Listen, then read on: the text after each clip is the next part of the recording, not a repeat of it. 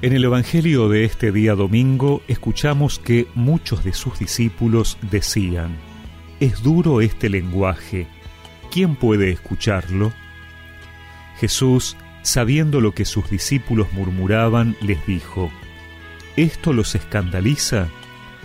¿Qué pasará entonces cuando vean al Hijo del Hombre subir donde estaba antes?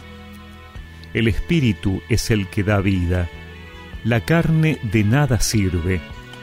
Las palabras que les dije son espíritu y vida. Pero hay entre ustedes algunos que no creen.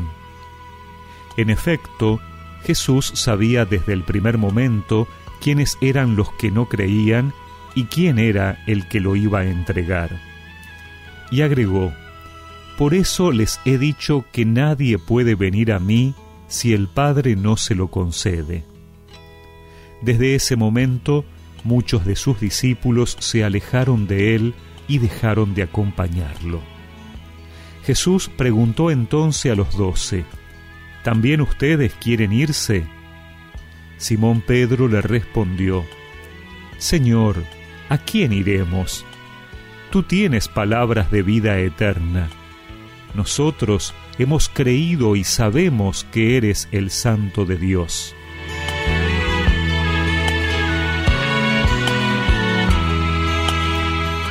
Jesús experimenta en carne propia el abandono. Algunos discípulos dejan de seguirlo porque les resulta duro su lenguaje, es decir, no entienden bien qué es todo eso que les ha dicho de comer su carne, del pan de vida que les dará, de su muerte en la cruz. En realidad, Jesús les descubre que no se trata de entender, sino de creer el problema es que no creen realmente en quién es Él. Por eso, en contraste, Pedro hace nuevamente una profesión de fe. Creemos y sabemos que tú eres el Santo de Dios, le dice. Lo primero es la fe. Creer que Jesús es el Hijo de Dios, el Mesías, el Salvador. Solo a partir de ello podemos aceptar y seguir sus enseñanzas. Pero la fe también es un don de Dios. Nadie puede venir a mí si el Padre no se lo concede, dice Jesús. Entonces, antes que pedir entender, tenemos que pedir el don de la fe.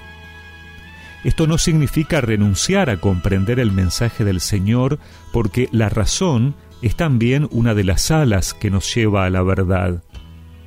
El problema es que a veces pensamos que primero tenemos que explicar todo para que otros crean, mientras que el primer paso en la evangelización siempre es el anuncio del querigma, es decir, que Cristo es el Salvador, que Él ha muerto y resucitado y así nos ha salvado. Si alguna vez te sientes tentado a abandonar la iglesia, que es abandonar a Jesús, ya que, como dice San Pablo, ella es su cuerpo y Cristo la cabeza, porque te escandalizan muchas cosas o sientes que es duro poner en práctica lo que ella te enseña, recuerda la respuesta de Pedro, y que sólo allí encontrarás palabras de vida eterna. Señor, tú tienes palabras de vida eterna.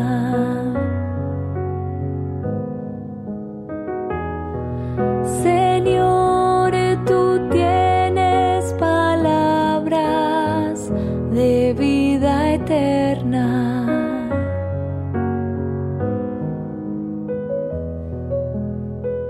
La ley del Señor es perfecta, reconforta el alma el testimonio del Señor es verdadero, da sabiduría al simple. Y recemos juntos esta oración. Señor, aumenta mi fe para serte fiel ante la tentación de creer que fuera de ti puedo encontrar felicidad. Amén. Y que la bendición de Dios Todopoderoso, del Padre, del Hijo y del Espíritu Santo los acompañe siempre.